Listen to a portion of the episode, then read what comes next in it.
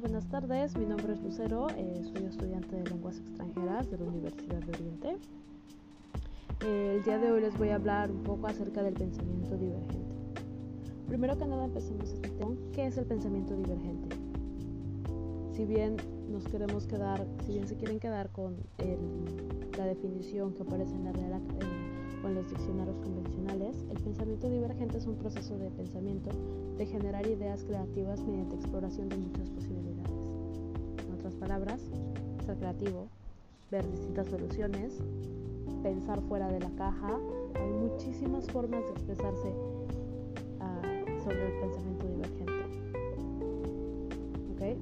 Como mencioné, el pensamiento divergente es pensar atípicamente, por así decirlo, o al menos es lo que piensan las personas lógicas al respecto de este tipo de personas ya que eh, psicólogos han encontrado que un alto coeficiente intelectual eh, no garantiza la creatividad, existen ciertos rasgos o de personalidad eh, que promueve o distingue a una persona divergente, a una persona con pensamiento divergente. ¿Cuáles son estos rasgos de personalidad? las personas con pensamiento divergente son curiosas, persistentes, y les gusta asumir riesgos. El primero, todo, todo en la vida empieza con una pregunta. Todo. O sea, cualquier cosa empieza con una pregunta. ¿Qué pasa así? ¿Cómo pasó? Es como cuando eres niño y preguntas, ¿por qué esto? ¿Por qué aquello? Si tan solo los humanos eh, dejáramos de pensar que preguntarse es signo de tontez, por así decirlo, de ignorancia, seríamos muy distintos, ya que la curiosidad es el primer paso para encontrar soluciones para, para todo. Entonces nunca dejen de preguntarse y que no les importe lo que opinen los demás. Entonces, como comenté, la curiosidad es muy importante.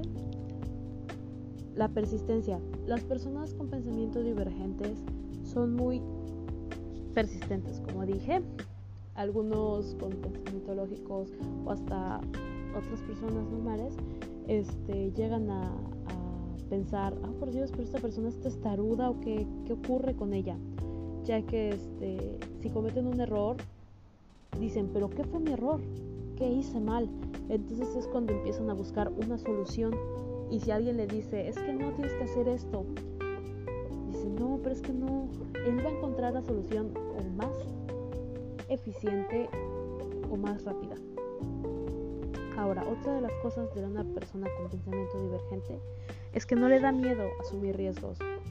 Eso es algo que a veces las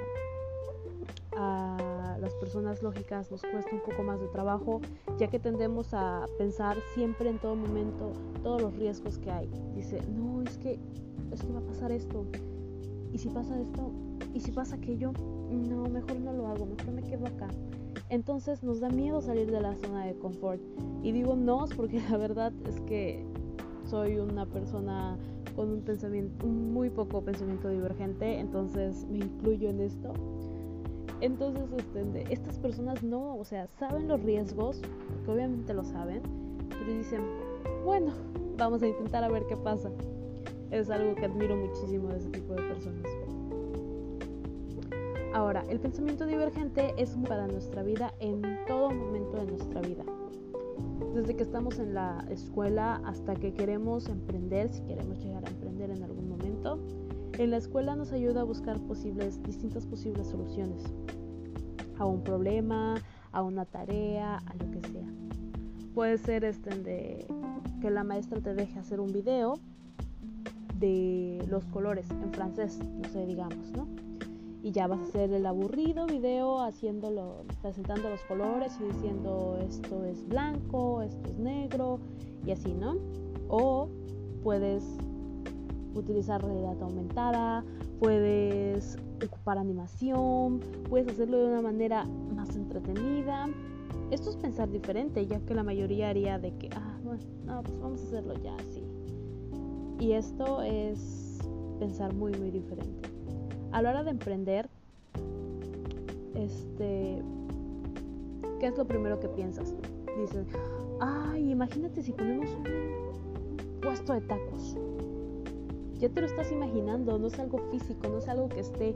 Empiezas a imaginarte cómo sería, empiezas a imaginar, empiezas a crear una idea en tu mente y empiezas a armarla toda en tu mente. O sea, dices, no, pues esto aquí, esto allá. No existe, pero ya lo estás haciendo tú en tu mente. Ese tipo de pensamientos son divergentes y después obviamente de imaginártelo y ver todo, empezaría lo que sería el pensamiento más lógico, que es ya empezar a armar todo con estructura y todo esto. Pero el primer paso siempre es el pensamiento divergente. Bueno muchachos, eh, eso sería todo. Eh, los invito a que sigan eh, siendo curiosos, no tengan miedo, aventúrense. esa es parte de la vida, vida solo hay una y no pasa nada. Gracias.